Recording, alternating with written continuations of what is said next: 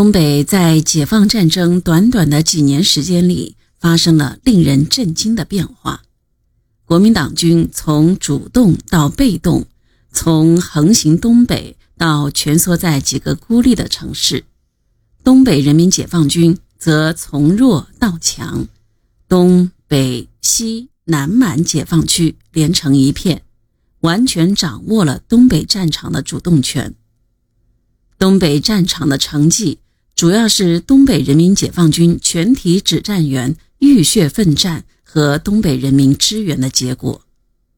当然，作为东北战场主帅的林彪，在军事指挥上的功绩也是不容抹杀的。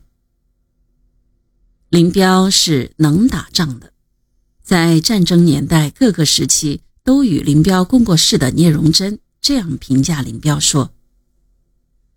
林彪不是不能打仗之人，有时也能打。他善于组织大部队伏击和突然袭击。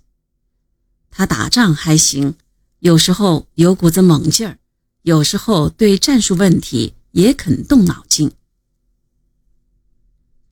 罗荣桓知道林彪会打仗，所以让林彪专门考虑打仗，主动将一切军队建设。和与作战的杂事承担起来，保证林彪打仗这个重点。邓小平在九一三以后给毛泽东的信中，也实事求是地对林彪的军事才能做了评价。对林彪，他过去觉得他很会打仗，他不相信什么常胜将军，不打败仗的将军是没有的。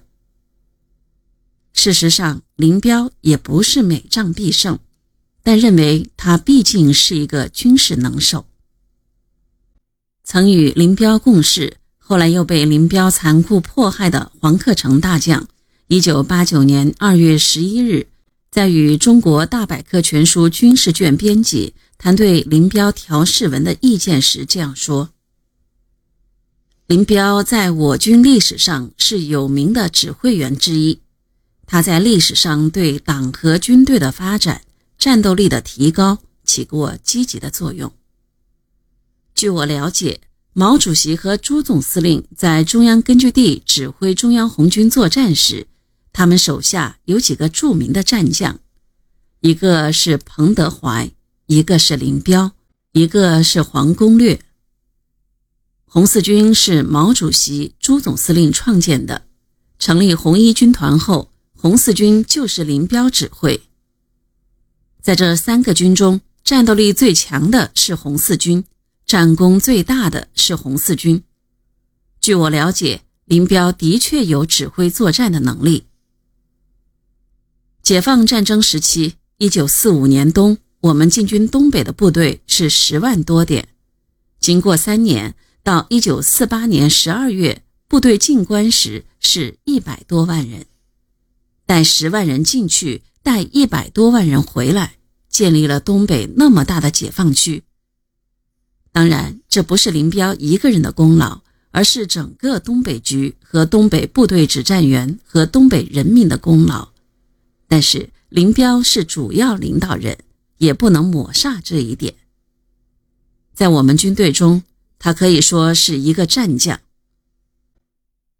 陈云在谈到辽沈决战一书时，也曾这样指出：林彪作为四野司令员，在当时正确的地方，我们也不必否定。林彪会打仗，他似乎天生爱琢磨问题。战争年代，他爱琢磨打仗，心术都用在如何克敌制胜上。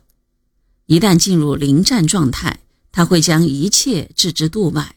会对一切与战争无关的东西漠然置之。面对满壁的军用地图，端坐着沉思着，或者如同梦游者一般来回踱步，脑海里只有战争、战争、战争。有一件小事可以说明林彪的这个特点：早在1948年，他就开始琢磨渡江作战的问题。这年七月。他在松花江畔休养的时候，就研究渡江技术问题。他用三块长方形的小木板钉成一个三角形，类似于一个救生圈，人在三角木板中，可在江中自由浮走，不会倾斜沉没。全副武装的话，可再将木板略微加长一些。他试验以后感到很成功。林彪认为渡江时用这种办法能渡过数千数万人。一九四九年三月上旬，在西柏坡，林彪曾与朱总司令谈过这件事。回到北平后，又专门打电报给军委，盼军委转告二野、三野一事。